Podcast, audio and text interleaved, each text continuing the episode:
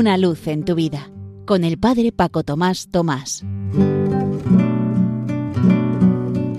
Queridos amigos de Radio María, os saludo muy cordialmente desde la parroquia San José en Las Matas, cerca de Madrid. Hoy es el día de Nuestra Señora, la Virgen del Pilar. Cuenta la tradición que todavía en vida mortal ella se apareció al apóstol Santiago que estaba evangelizando a orillas del Ebro en la actual Zaragoza y encontraba resistencia por parte de nuestros antepasados, habitantes de toda esta querida tierra de España que hoy ha sido llamada por Juan Pablo II Tierra de María. Hoy nos encontramos en un periodo convulso de la humanidad, con muchas guerras que no acaban y otras que están empezando y que nos llenan a todos de temor y de recelo y necesitamos la columna del apoyo de nuestra Madre, con ese rosario, por ejemplo, que el Papa nos pide que todos con esa intención de la paz. A la vez nos encontramos en el tiempo de la Iglesia sinodal, en el cual se desarrolla la reunión de los obispos y esta vez no solo ellos, sino también con voz y voto otros cristianos, incluidos los laicos y las laicas, es un bonito periodo de escucha al Espíritu Santo, no de parlamentos, como dice el Papa. Y para eso la Virgen María nos puede ayudar grandemente en unas y otras cosas.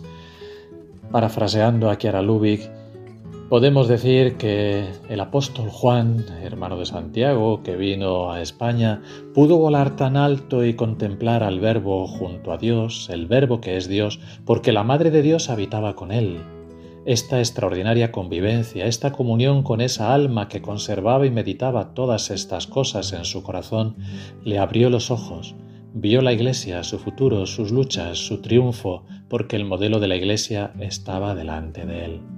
La Virgen es el tipo ejemplar de la Iglesia, y todos, no solo los sacerdotes, están llamados a edificar la Iglesia, y cada uno nunca sabrá desarrollar tan bien su cometido como teniendo ante los ojos a la Virgen María.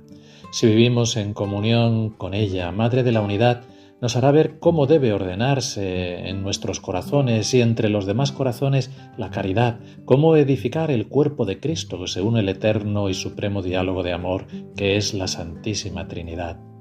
Será con ella, Madre de la Iglesia, Madre de la Unidad, como todos, sacerdotes, religiosos, laicos, se realizarán, nos realizaremos como auténticos hombres del diálogo, y será con ella como se volverá todo el mundo constructor de unidad para que todos sean uno. Decía el cardenal Joseph Ratzinger antes de ser papa, la Iglesia no es un aparato, no es simplemente una institución, ella es mujer con mayúscula, es madre con mayúscula, es viviente. La comprensión mariana de la Iglesia marca el contraste más fuerte y decisivo con el concepto de Iglesia puramente organizativo o burocrático. Nosotros no podemos hacer la Iglesia, nosotros tenemos que ser la Iglesia. Es solamente en el ser mariano como nos volvemos Iglesia. En los orígenes, la Iglesia nació cuando el fiat, el hágase, emergió en el alma de María. Este es el deseo más profundo del Concilio Vaticano, que la Iglesia despierte en nuestras almas. María nos indica el camino.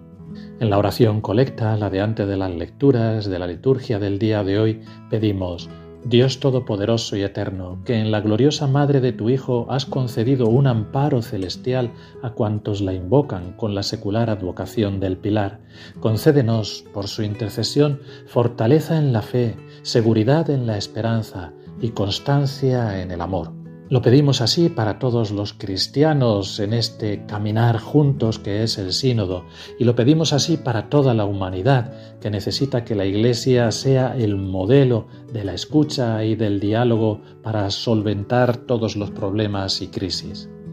Que todo ello y este ratito que hemos pasado juntos sea para lo que tiene que ser cada cosa, para gloria y alabanza de Dios.